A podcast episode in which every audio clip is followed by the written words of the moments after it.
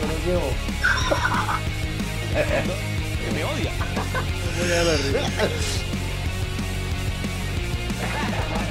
Hola amigos de Pedro Presenta, gracias por conectarse. Hoy estoy con un eh, nuevo amigo, co- comediante Abelardo, ¿cómo estás? Todo bien. Em, Somos nuevos amigos. ya. Somos nuevos amigos, es verdad. ¿Cuál es tu apellido? Chawan. Chawan. Sí, es de Ok. Siria. Y entonces cuéntame la historia de tu, de tu familia. Mi papá se mudó a Venezuela a los 18 años. Ok. Se fue de Siria para Venezuela en barco porque la vaina en Venezuela estaba buena. Ok. Entonces, la gente en Siria estaba pasando por, bueno, guerras. Bueno, todavía.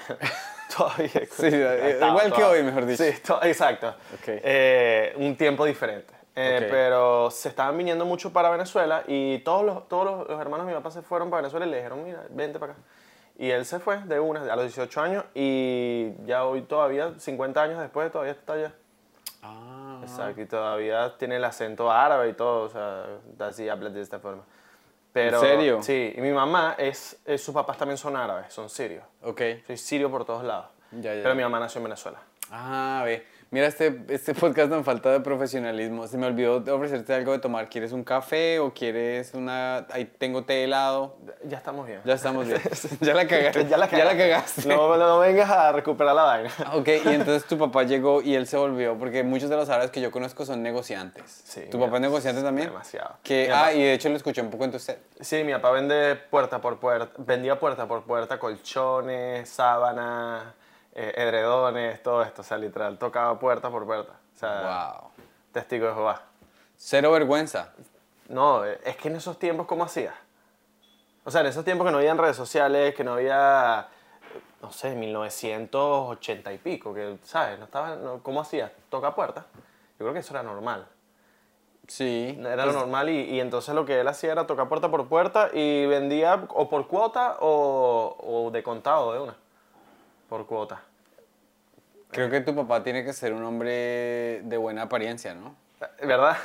Pues tú eres simpático, pero pues te tendría que ser porque Mi para, papá para que la gente mire por el hoyo y sea una, una persona con cicatriz. Eh, tiene- vi- porque no. tú tienes, tú tienes cara como, como que tienes mucho carisma. Y eso Sí. me imagino que ayuda cuando la persona mira por el ojito ese y dice, la señora, la ama de casa, Ajá. ¿no? La vaina es que mi papá no hablaba bien. Entonces, imagínate que no tenga carisma y que no hablaba bien el español. Entonces, yo no sé qué hacía mi papá. ¿Y todavía no lo habla bien? O ya, pues sí lo habla. Habla de esta forma, así como con el acento. Pero, pero bien, bien. O sea, no, no dice Estados Unidos, dice Estados Unidos. O sea, como que se come letras, se come cosas, pero sí habla muy bien. ¿Cuántos años tenía él cuando llegó? 18 años. 18 años. Sí. ¿Y mm, llegó con familia? Llegó solo porque toda la familia de él se había ido y él estaba solo en la casa. En estos días me enteré de que mi papá metía mujeres para su casa. Mamá, ya sabes. Eh, metía mujeres cuando él tenía 18 años Ajá. porque la casa estaba sola. Ya, Lo dejaron solo en Siria y, bueno, vamos a meter mujeres. claro. Mete mujeres, vaina, y entonces, nada, ya después como que, ya, me tengo que ir porque mi familia está toda en Venezuela y les está yendo bien. Ah, ya, ya, ya. Sí, Venezuela fue un país, yo creo que Colombia también, un país que recibió muchos inmigrantes en algún tiempo y como que le abrió las puertas, mucha gente hizo mucho dinero, mucha gente eh, hizo una vida. No sé si Colombia es lo mismo, pero Venezuela abrió mucho las puertas a la, a, a la gente. ¿no? Sí, mi papá, de hecho, creció en Cúcuta, bueno, en Chitaga, que es un pueblo cerca de Cúcuta, y mi papá a los 13 años era obrero en Venezuela, porque hay un gran boom, eh, o sea, había un gran boom de... Claro, de- y era el de la- colombiano. y mi papá era un obrerito colombiano. Claro, claro pero, que pero sí. en Venezuela era el colombiano. De pronto, ¿sabes que no le he preguntado Claro. mucho de esos, de esos tiempos? Yo sé que mi papá creció un poco como serio, o sea, porque mi papá siempre anda así, como que quién le está buscando problema. Ok. Me imagino que era porque era obrero a los 12 años, Claro. entonces los otros obreros tenían 20 y lo deberían tratar así de, eh, chino, marica, ya. Entonces él- mi papá siempre está listo a ver cómo, cómo es, la, cómo es la vuelta. Ok, ok. Eh, pero bueno, entonces tu, tu padre llega ahí a los 18 y empieza a guerrear, pues a... de unas, a- con toda, marica. Empieza a vender puerta por puerta. No sé si estafó gente, me imagino que sí estafó gente. Por ahí las sábanas, algo, algo dañado. Porque cuando, cuando de verdad a mí, a mí me parece las muy... sábanas eyaculadas. Sí, con hueco. ¿Por qué huele a clorox esta sábana? Señor, me duró dos días. me duró dos días la sábana y usted me dijo que la garantía era de dos años. Pero a mí me parecía muy raro que nosotros teníamos un negocio de electrodomésticos. Ajá. Muy original. y, mi- y siempre llegaba mucha gente a reclamar que se le había dañado las cosas. Te lo juro, esto siempre llegaba, Ah. mira, esto se dañó, mira, esto se dañó. ¿Cuándo lo compraste? La- Ayer. Mm, Siempre me pareció muy raro. Para mí que vendían vainas chinas. Y tu papá, pues que sinvergüenza, ya, él ya tenía, él ya tenía su, su... ¿Qué le decía él a la gente? O sea, mi papá, mi, papá le decía como, muéstrame la garantía, muéstrame la garantía. Entonces veían la garantía y bueno, cubría, no sé, la vaina decía un mes y sí, sí respondía mi papá. Pero cuando no respondía la garantía era como que, bueno, te jodiste. ¿Te jodiste? Ay, Ah, ok. Pero, pero tengo este más barato. Ah, entonces tenía una, una política como Sí, Amazon. Sí. De ofrecía Ajá. su garantía. Y sabes que hacían mucho, hablaban mal de los otros negocios. Ah. Hablaban mal del negocio al lado. Ya, ya, ya. Muy, eso es muy árabe, hablar mal del negocio al lado. Y es tu pana. O sea, es otro árabe que es amigo tuyo. Que fuman juca Es juntos. que- y, y es tu hermano. eso pasa, eso pasa. Ya, ya, ya. Y ellos, y ellos entienden que es algo como que, que es como, digamos, eh, un boxeador. Claro. Antes de ir a la pelea, pues sabes que es tu amigo, pero la pelea es la pelea y ahí se puede decir lo que Exacto. sea. Él le habla mal a, lo- a- él le hablaba mal a los clientes. Tipo, Claro. "Mira, El negocio al lado está más caro. Te lo dejo más barato. Te lo juro. Claro. Te lo juro.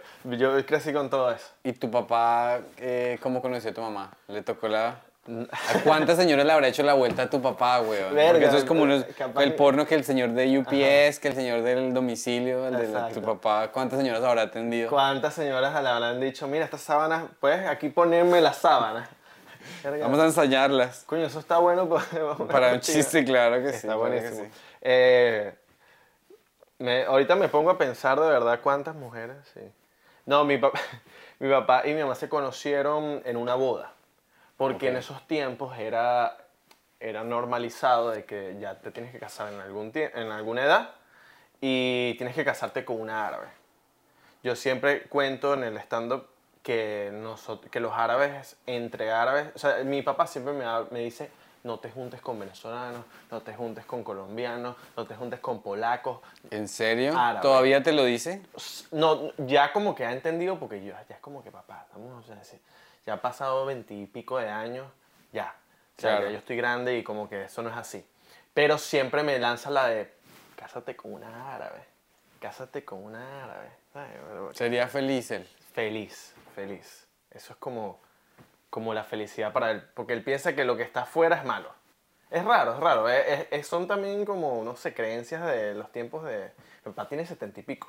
Claro que tuvo, me, me tuvo... ¿Cuántos mayor. años tenía cuando tuvo? Yo es 37 por ahí. Ok, ok, ok. Pero me tuvo... ah, no, mentira. Él se casó a los 37. Correcto. Y él... ¿Cuántos tienes tú? Yo tengo 27. 27, ok. Sí. Entonces, si tiene ahora, ¿cuántos tiene? 70. y- Mi, tiene- mi papá tiene 76. 76. Se nos Se lleva. tuvo a los 50. Ajá. Ya. ¿Tú eres el menor, me imagino? Yo soy el menor.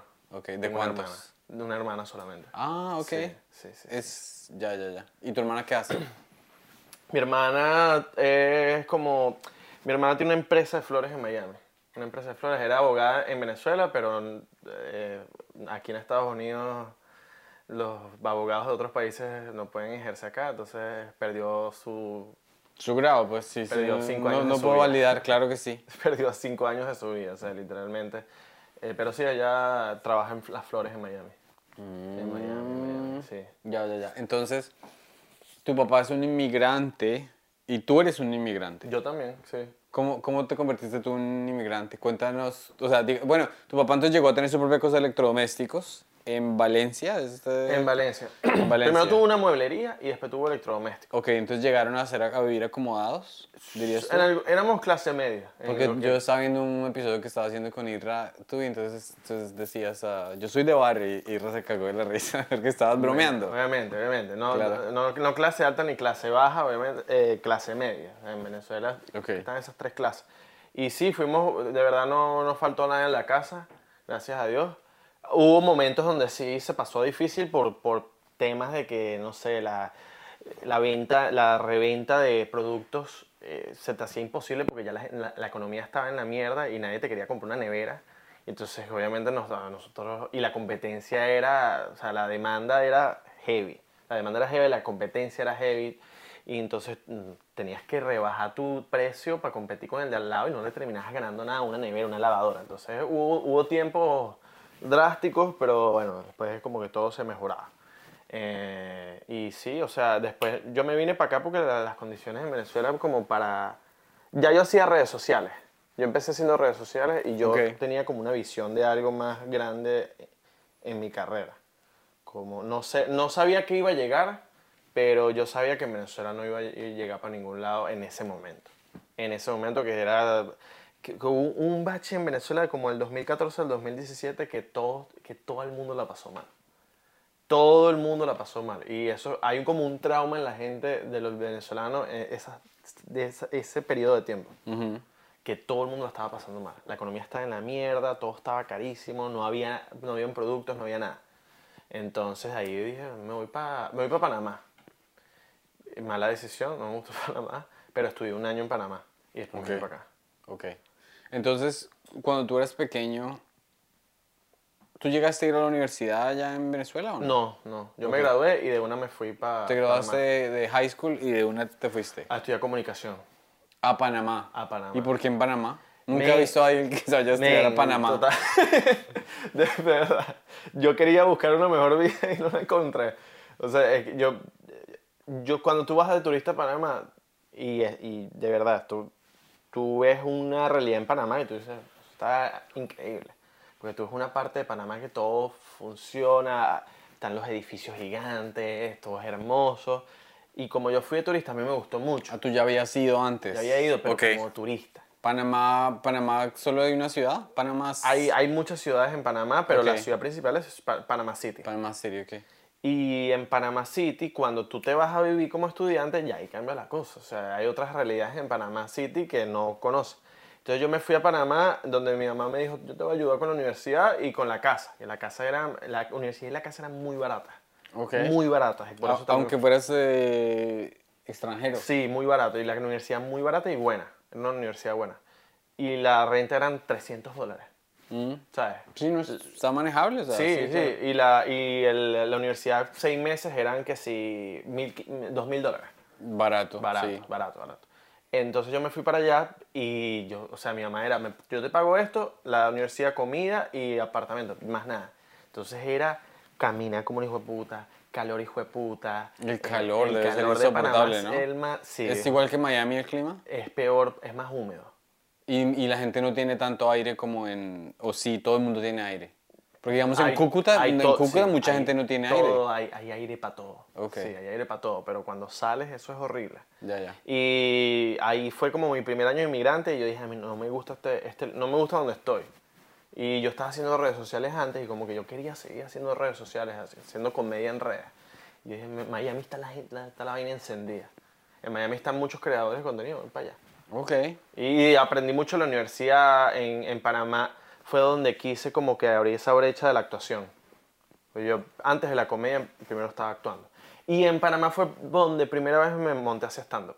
Ah. Eh, Fue mi primera tarima en, en- en Panamá. ¿De qué año estamos hablando? 2016. 2016. Sí. Tú, tú estabas en Venezuela. ¿Cuándo empezaste a hacer tus redes sociales? Eh, en Venezuela, año 2014, t- 2013. O sea, ¿cuántos años tenías en ese, en ese entonces? 17. 17. ¿Y, y, y tu papá qué quería que fueras tú? Vende- va- vamos a seguir la venta de muebles. Claro, Claro, mi papá quiere que yo me vaya a Colombia y, y venda descremadores como él vende, Sí, porque también es vendedor, vender quesos. Pues claro, siempre les gustaría que uno Claro. heredara lo de, lo de ellos. Que a veces en algún momento lo pensaste. Dijiste, coño, sí. y sí. O sea, en algún momento Pues yo dice, de, de pues, mi vaina. O sea, yo no lo consideré así muy en serio porque yo viví en ese mundo de clase media en de como que mis padres no habían logrado ir a la universidad, entonces yo quería ser el primero y ser ingeniero, etcétera, pero eso me duró Claro. nada, eso no me duró nada. Yo tengo un chiste en, la- en, la- en la- en el stand-up que es como que mi papá, eh, los papás árabes siempre quieren un título para, para su hijo. Títulos de propiedad. ¿Cuántos negocios tú tienes? Claro. Y mi papá no, eh, universidad. ¿Qué es eso? Es trabajo. Mueblería, Ah. montate tu mueblería, hermano. Mi papá siempre yo quería que yo tuviera un negocio. Ese, era ese es el sueño de todo árabe, un título de un negocio. Y Cuando yo empecé con los videos de comedia era como, este huevo, ¿qué, está haciendo esta huevo? Nada, Belardo. Qué estúpido. Entonces, ponte a hacer algo de verdad. Era siempre esas conversaciones. Entonces era como que, bueno, me gustaba eso. o sea, me- no le veía como un futuro. Yo no, como que yo no me veía como un creador de contenido. Lo estabas haciendo porque te gustaba. Sí, ya. ¿Y con qué equipo, con qué equipos empezaste? Teléfono. ¿Con un, qué tipo Un de iPhone. teléfono? 4, 5, bueno, buena pregunta. iPhone 5, me acuerdo. Sí, por ahí. Ese era el que... Sí, iPhone 4. Ok. iPhone 4. Empecé en Vine. ¿Y, qué, y cu- cuáles fueron tus primeros... Cuál, fue- cuál es el primer cosa, si recuerdas, que tú dijiste, este estuvo bueno? ¿Tú te acuerdas que... Es una huevonada, pero y eran 6 segundos. Que en Candy Crush... Ok. Sabes que tú estabas en Candy Crush ya en los niveles difíciles. Entonces tú tenías que... eh, tenías ciertos... movi- 200 movimientos. Y ya en el... movi- el- 200 movimientos. No sé, eh, mo- movimientos, tipo los Ya, movimientos. ya, ya. Ellos te Ok, daban ok, ok, como ok. 200 movimientos. Ok. Y yo hice un video de cuando tú estás ya a punto de ganar y te quedan tres movimientos, haces el, el tercero, después haces el segundo, y ya cuando tú piensas que ganaste, haces el primero y la cagaste. Y ahí coge, tienes que volver a empezar de nuevo.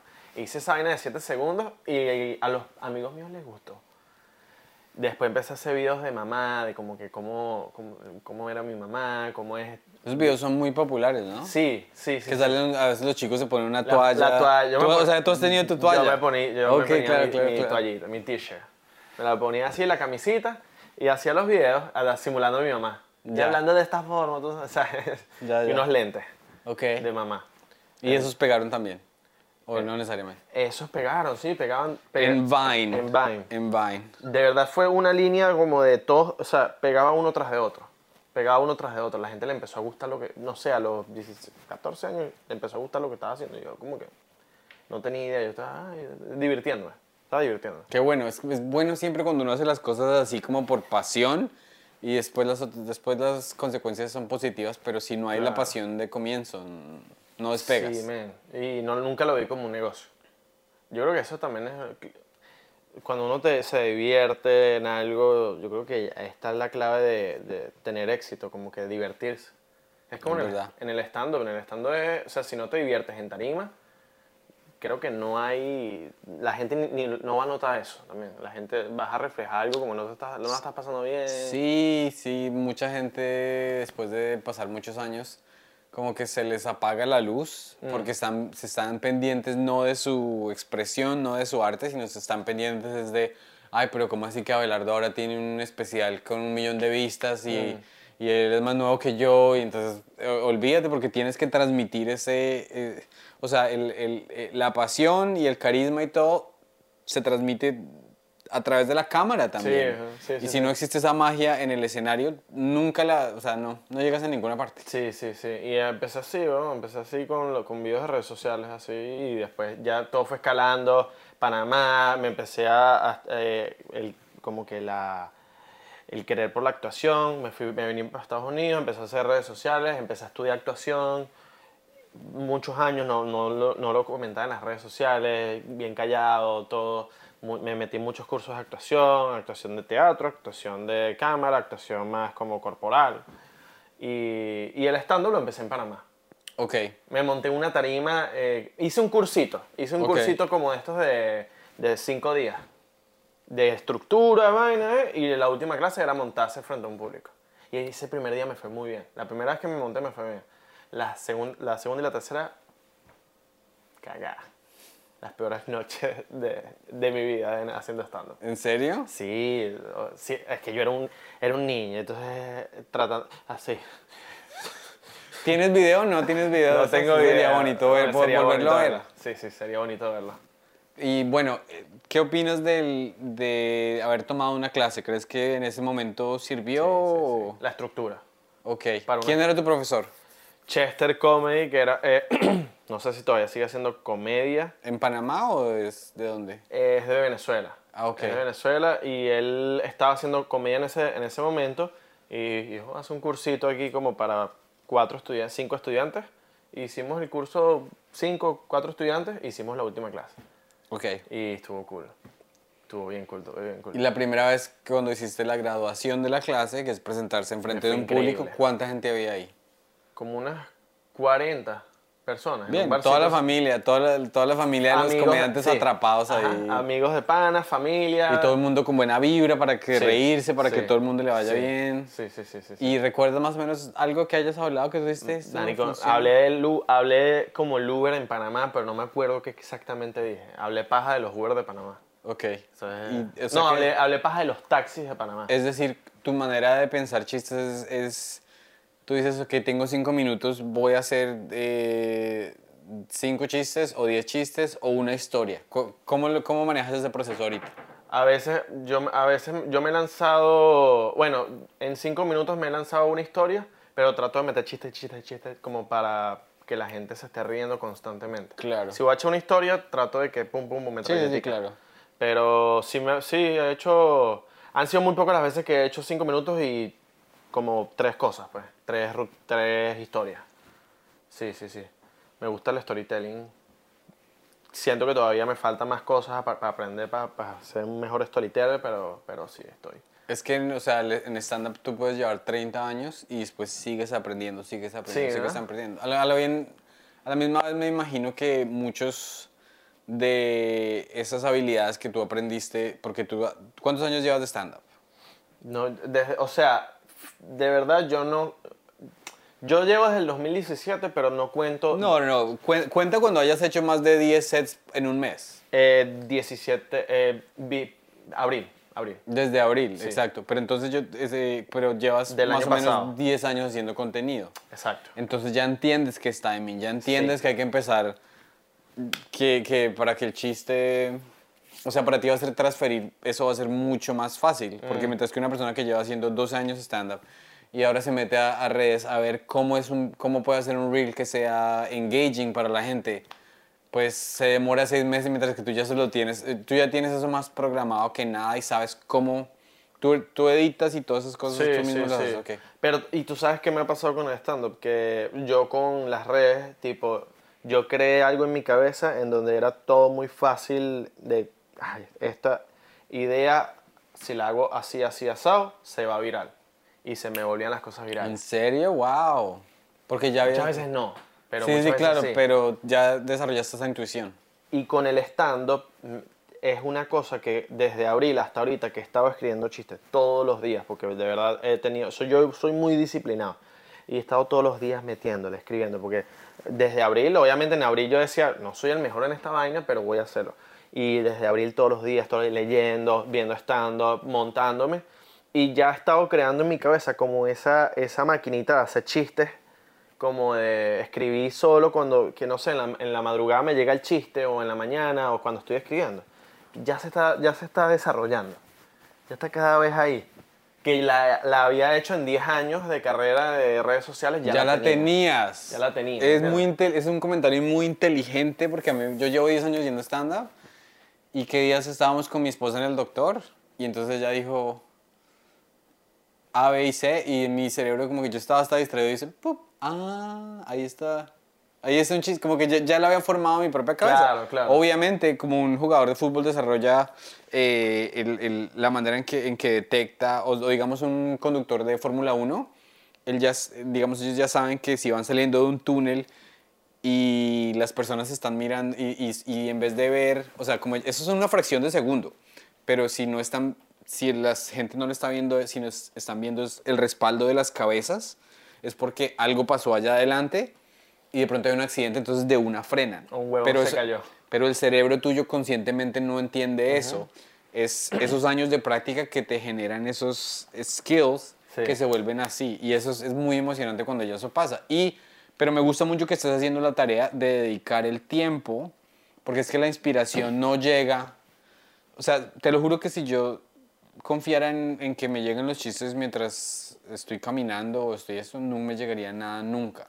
Para mí, esos 90 minutos o esas dos horas al día en que yo me siento a escribir, desarrollan el músculo que permite que el chiste llegue Exacto. cuando lo necesitas. Exacto. Y el, de verdad el cerebro es un, o sea, literal es- es un ente que literal se ejercita y se pone eh, de verdad musculoso cuando le das ejercicio todos los días. O sea, a mí me llegan esas ideas cuando, cuando estoy escribiendo muchos días seguidos, me llegan en la madrugada, me llegan, no sé, bañándome, pero están ahí, están ahí, están, y, y- y lo he desarrollado por la disciplina que he tenido conmigo mismo de, brother, si no me pongo a escribir, esto no, no va a mejorar Claro. no va a mejorar para nunca. Entonces, lo es, de verdad, es algo que, que la gente que lo quiera hacer, hágalo. Y es para todo, weón, es para todo. Es hasta para los deportes, para el trabajo. Si tú quieres ser mejor en algo, o sea, si le das de verdad disciplina todos los días, tu cerebro se va a acostumbrar a eso. Se va a acostumbrar, es un hábito. Claro. Es un hábito. Sí, como todo. Sí, sí, sí. ¿Y cómo es tu proceso de escritura? Mi proceso de escritura es eh, parto de una idea como por ejemplo algo que me haya pasado y siempre como que yo lo escribo y al día siguiente o a los dos días me van llegando como cositas, como cositas. Muchas, hay, me han pasado veces que tengo todo el chiste ya, pero son muy pocas. Entonces me pasa es que tengo una idea, capaz el remate no lo tengo, pero el remate me llega o a las horas, o al rato, o al día siguiente, o a la semana siguiente. O sea, yo todavía he estado con chistes que, que sé que son buenos, que los, ya los he probado mucho. A veces como que los vuelvo a hacer en mi cabeza y digo, ¿y si le metiera un poquito más de esto? Ay, mire, si remato con esto, ah, ok. Como que todavía ese proceso es como bien, así como... Etéreo, pues Sí. como... eh, sí, no, no, no es así como... Como fijo, por, por Sí, así decirlo. exacto, exacto. Sí, Eh, ese es mi proceso. ya. ¿Y cómo te... A mí me, me pareció muy chévere que tú me hayas dicho, oye, te tengo una pregunta sobre un chiste. Yo dije, qué chévere, qué chévere, güey. Sí, que, eh, que, que podamos colaborar y eso me, pare- me, me demostró tu disciplina. Sí. Porque Y- hay veces uno conoce gente por 10 años y nunca consulta. Como que hay mucha gente que hace esto que tiene un ego infladísimo de la nada. Sí. Y yo creo que para ser bueno en las cosas no hay que tener un ego, sino hay que ser humilde y querer aprender. Sí, sí, sí. ¿Cómo te fue al fin con ese chiste que, que estábamos hablando de- del, del delicioso? Y que... Sabes que me fue muy bien en la repetidera de la, de la palabra eh, juiciosísimo. Ah, buenísimo, claro, claro, claro. Em, el, delicioso, el delicioso cuando lo repito mucho también, igual to- lo probé y, y como que yo decía, después de que me bajé, le falta un remate más, le falta algo más. Porque sí, eh, salgo con la tipa de paisa y después conozco al cantante, pero todavía le faltaba algo más.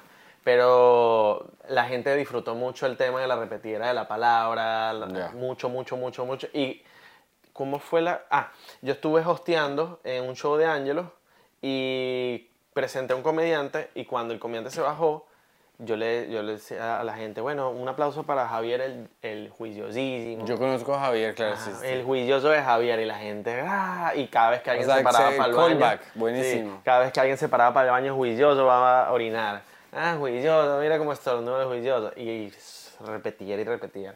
Pero sí, ese trabajo de, de- de hacer como un rebote con los comediantes, es muy, yo trato de hacerlo siempre como un comediante diferente y trato de no hacerlo mucho, para yo en mi, en mi cabeza, como que da- darle a entender mi cabeza como que, mira, Claro. tú puedes. Claro, sí, y es bueno que tú digas que consumir stand-up es muy bueno para uno aprender las estructuras, hasta digamos a veces, eh, si uno se encuentra un libro donde estén las rutinas transcritas de Chris Rock o de Mm. Jerry Seinfeld, simplemente las estás leyendo porque si tú, o sea, tú escribes con pluma y en cuaderno también, ¿no? Sí, con, lo- con los dos, con pluma y cuando no tengo la pluma y el, y el, eh, y el cuaderno, el teléfono. Correcto, entonces, pero si estás, digamos, si estás viendo Chappelle, eh, los chistes son tan rápidos que tú te ríes, te ríes, te ríes, te ríes, te ríes y, y como que ah, no registras. Pero si hay un chiste que te llama mucho la atención, yo, digamos, solía hacer esto que cogía un set de Jimmy Fallon de, de Tonight Show, que se estaba presentando un comediante que yo admiraba mucho, entonces cogía los cinco minutos en- en- ahí en el computador y le daba eh, play y pausa, play y pausa, Mm, y anotaba el chiste. Entonces tú, tu cerebro empieza a internalizar, ah, esta es la premisa y este es el remate. Exacto. O sea, tú los vas estudiando. Una cosa que hacen mucho Muy parecido cuando uno ve no por. Como uno ve porno, Sí. tú haces, haces- Paro. Coño, ¿cómo estás haciendo aquí? No, es que la- la- yo para aprender a dar lengua, es peligroso pero también aprender del porno porque ¿Verdad? Esto es mentira. tengo, que meter, tengo que meter todo el puño y... Y, es- Exacto. Eh, es, muchos novelistas, digamos, famosos, muchos escritores famosos, antes de sentarse a escribir su novela, tienen la práctica de coger a uno de los maestros, pues, y copiar una página. Mm, Porque como que estás, le estás enseñando a tu cerebro a hacer esa mímica, que Sí. estás haciendo la mímica de una persona. O sea, si tú ves a un niño que le gusta mucho el fútbol, los niños eh, hace- tratan de hacer el movimiento de Neymar o algo así, pues porque nosotros aprendimos de aprendemos de manera mimética. sí. Y antes de encontrar nuestra propia voz, pues así como los músicos hacen covers, eh, nosotros también pues podemos... Es que la comedia es muy difícil, güey. La- El, el- el stand-up es bastante difícil. Sí. No, sé, no sé si sido tu experiencia, Es- si se te da fácil. No, o- no, no, sí, o sea, es, es un arte al que hay que dedicarle mucho tiempo y, y de verdad eh, hay que tenerle respeto. Hay que tenerle mucho Hay que respeto. tener, respetarlo mucho y, y también, por lo menos en, en, la en el español, hay, todavía, hay público que, que, hay de- público increíble, o sea, el público en español es increíble y hay mucha gente que todavía hay, como que está aprendiendo, hay gente que no ha ido nunca a un show de stand-up, o sea, hay gente que está aprendiendo todavía cómo es el tema de, de- de ir a un show de comedia, de que eh, si se monta un abridor es porque ese abridor quizás es un duro o está empezando, pero no porque es abridor, es un tipo que es menos que el tipo que, que va a ser el headliner, por así decirlo. Claro, claro. Porque así lo hacen los gringos. O sea, viene un caballo a abrirle un show tam- a otro caballo, que capaz el, el abridor es más caballo que el, el headliner o viceversa, pues. Correcto. Eh, que me pasó algo muy curioso, que por esto te lo digo. Yo abrí un show de Led Varela, ¿sabes? El comediante Led Varela. sí, sí, la referencia. En Miami. Y mi chica estaba de público. Y mi chica escuchó eh, de una persona que estaba detrás de ella decir de un comediante que estaba antes que yo. Ok. Venía un comediante primero, después venía yo y, y yo abría a Led. Eh, cuando estaba el primero, hubo un comentario de una persona en el público que dijo como que qué cagada ser abridor. Y, es- y es- mi, mi, mi chica me lo contó después. Qué cagada ser abridor. Y mi chica me lo contó después y yo dije, qué curioso que hay gente que piensa que, que, es, que es una cagada y en que es verdad- una tristeza, que pues es estamos tristeza probando, y- o sea, como... Exacto, que estamos ahí como que encerrados en una... eh, llorando y vamos a abrirlo. Eh, y es increíble. Abrir un, abrir un show pa- para probar y, y para montarse es brutal. Es brutal. Y es el trabajo. Es el trabajo, y, o sea, el ¿cómo trabajo. mejoras? ¿Cómo- Para ¿Cómo que tú puedas hacer tu set de 45 minutos, pues tienes que ir a abrirle a cinco amigos, haciéndoles 10 minutos, para que puedas llegar a... Exacto. Es que la gente no entiende, por ejemplo, eh, yo fui a Colombia y yo tenía un viernes, tenía un set largo. Entonces ya tenía muchos chistes que funcionaban, pero tenía 10 minutos que no estaban repasados ni Claro. nada. Entonces yo dije, bueno, pues me, me buquearon para hacer una cosa que se llama la logia, en la cual tú botas 10 Ah. Yo lo chistes vi, y están está 10 brutal. maricas atrás escribiendo chistes y rajando de ti. Sí, sí, sí. Entonces yo dije, bueno, pues yo puedo salir aquí con chistes fijos, pero ¿de qué me sirve si, el, si yo necesito es mejorar donde estoy débil? ¿Sí me entiendes? Si, si- o sea, si con este brazo puedo tirar puño, pues ¿de qué me sirve seguir haciendo ejercicio con ese brazo? Necesito es- este para que no me den aquí. O este. O este para, sí, claro, sacarle y ta. Entonces, em, yo dije, bueno, pues tengo mis chistes y mis chistes era de fertilización in vitro. Y yo estaba en Bogotá, que en Bogotá, pues, ¿qué va a decir uno que, que, que no es macho, que no empresa? O sea, yo, yo sabía que a los que me iban a rostear, yo les estaba poniendo todo eh, de- Claro, bandejita de en, plata. bande- en bandeja de plata, sí. Claro.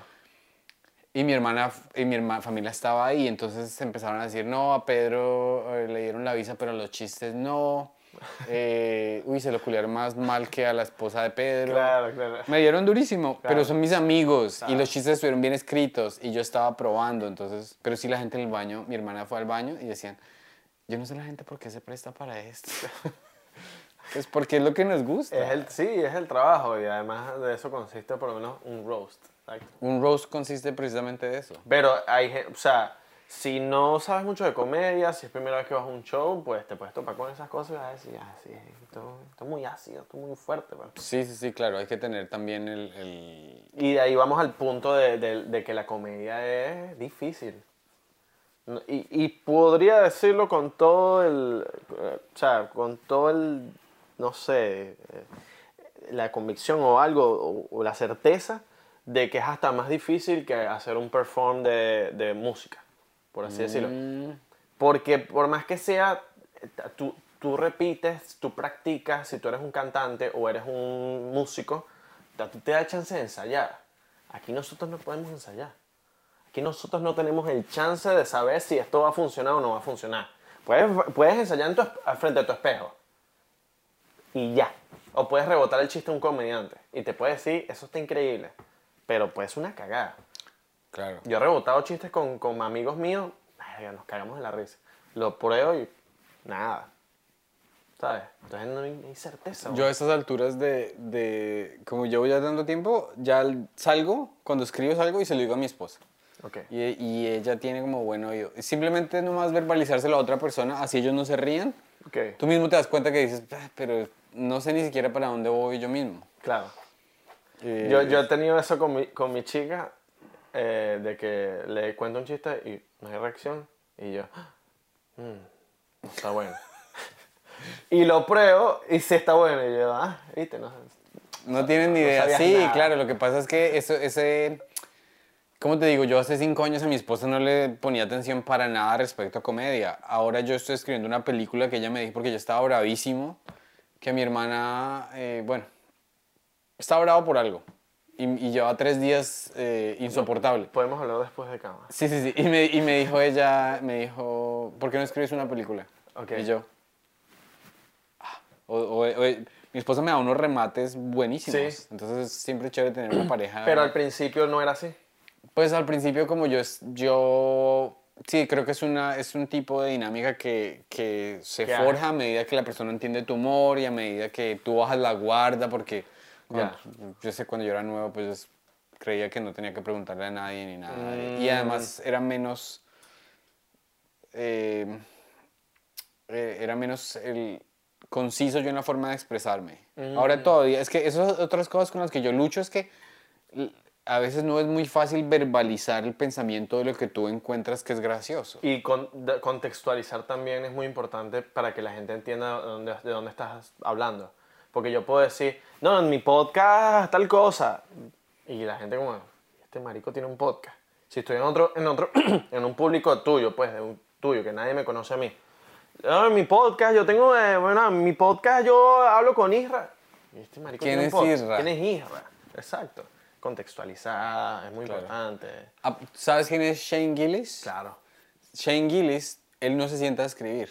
Ah, ¿no? Él dice que lo- cualquier cosa que haga, el- que haga reír al, al co-host del podcast, él ya sabe que lo va a probar en el escenario. ¿Tú has encontrado así como un, un- un cross entre lo que hace reír a Isra y lo que te funciona en el escenario o, o no, lo ves, no lo buscas con esa mente? Eh, lo, he, lo he buscado mu- muy, poco, porque también nuestro podcast no es tanto de comedia, es- es más improv, hablamos de huevonadas y muchas veces nos vamos muy serios, eh, pero sí lo he utilizado.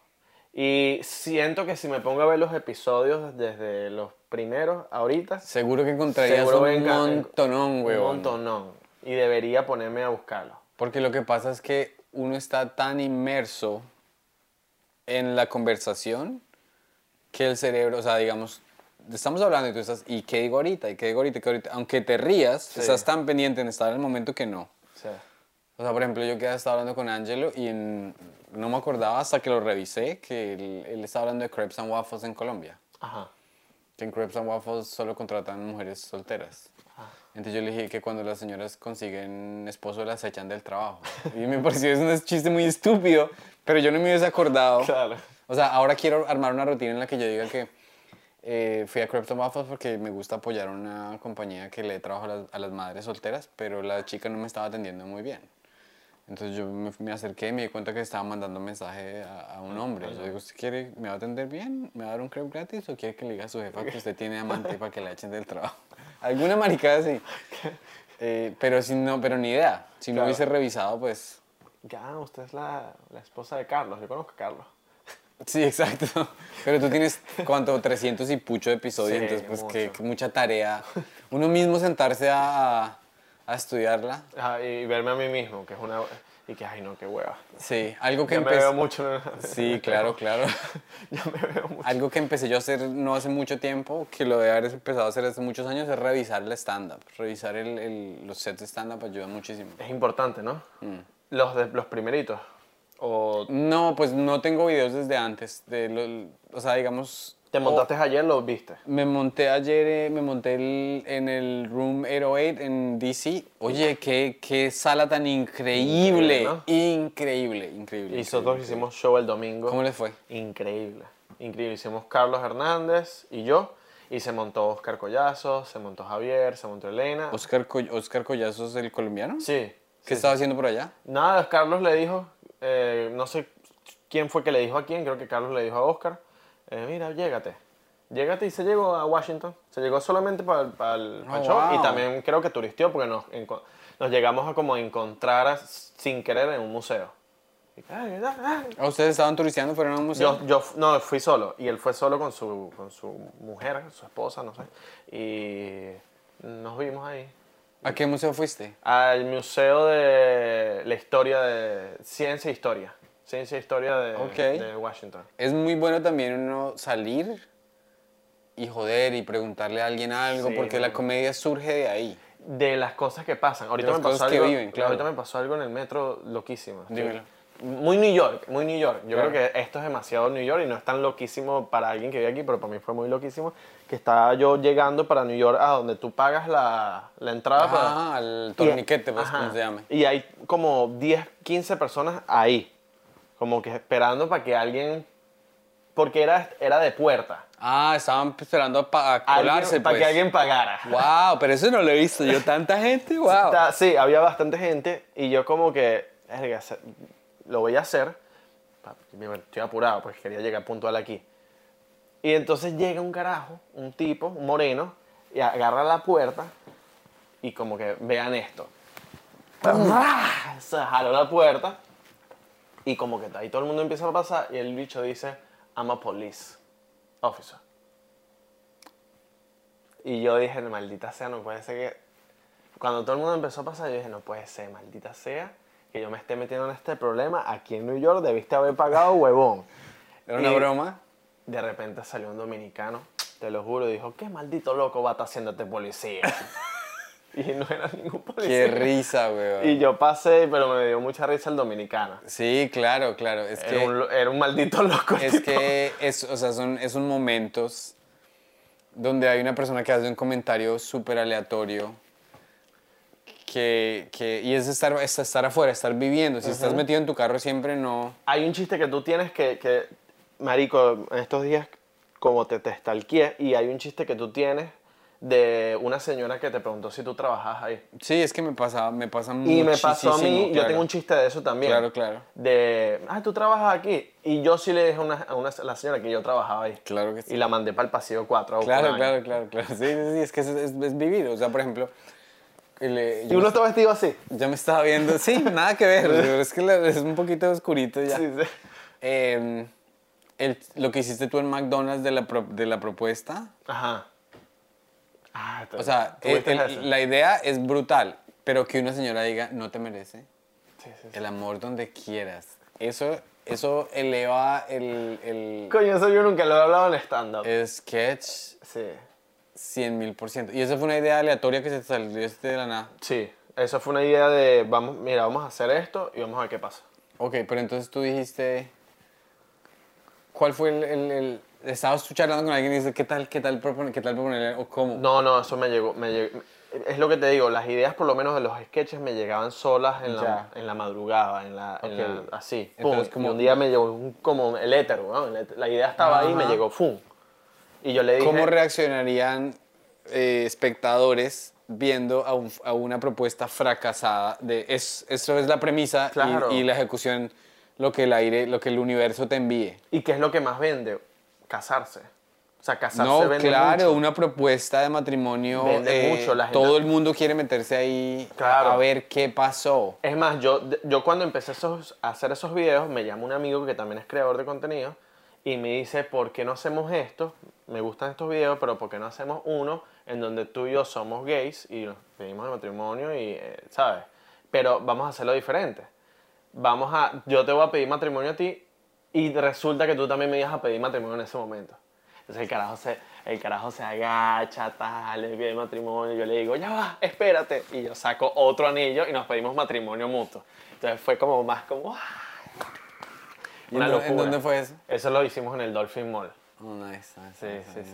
sí. A eso le encanta a la gente. Pero cuando hay fracasos, a la gente también le gusta. Pues claro. La gente te quiere ver fracasado, ¿entiendes? Por más que sea, eso es chimbo, pero la gente te quiere ver fracasado. Claro, y que sea rarísimo. O sea, la, la gente dice así como que... Ay, pobrecito. Cualquier cosa que despierte emociones. Sí. Capaz no en el momento, pero en las redes sociales capaz sí como que, ah, huevón, este huevón. Y entonces, la gente te quiere ver fracasado o... Sí.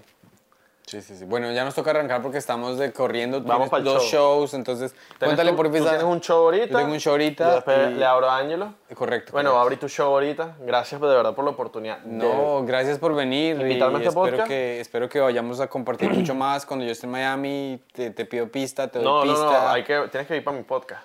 Claro que sí, me encantaría. favor. Cuan- Eh, eh, claro, yo te, yo, yo te aviso cuando Sí, esté. sí, ¿Qué sí. día graban? No, siempre cuan- cuando salga, cuando, cuando toque. Ok, Cuando toque. ok, ok. cuando toque, cuando Súper, toque. súper, súper. Em, pero gracias por la invitación también al show. Eso lo aprecio mucho, eh, la oportunidad de, de- de ir, uno montarse. ¿no? No, claro que sí, claro que sí. Y yo me vi, eh, dile a la gente dónde, o sea, que ya, ya te encuentran, pero diles dónde para que vean tu podcast, etcétera. Sí, que es muy, muy eh, por favor, también. por favor. Eh, bueno, mi podcast se llama 99%, eh, está en YouTube, en todas las plataformas, Apple Podcasts, Spotify, está en TikTok y en las redes sociales. Mi nombre es Abe- Abelardo, también me consiguen como Abelardo, así. Y si estás en Miami, show el 14 de febrero. ¿Esto sale antes del 14 de febrero? Sí, esto va a salir en, eh, sí, 14 justo antes, justo antes. O 24 de febrero en Orlando. Vayan a ver a Abelardo, que es un comediante muy gracioso y va para arriba. Gracias. Gracias, Parza. Gracias, papi. De verdad.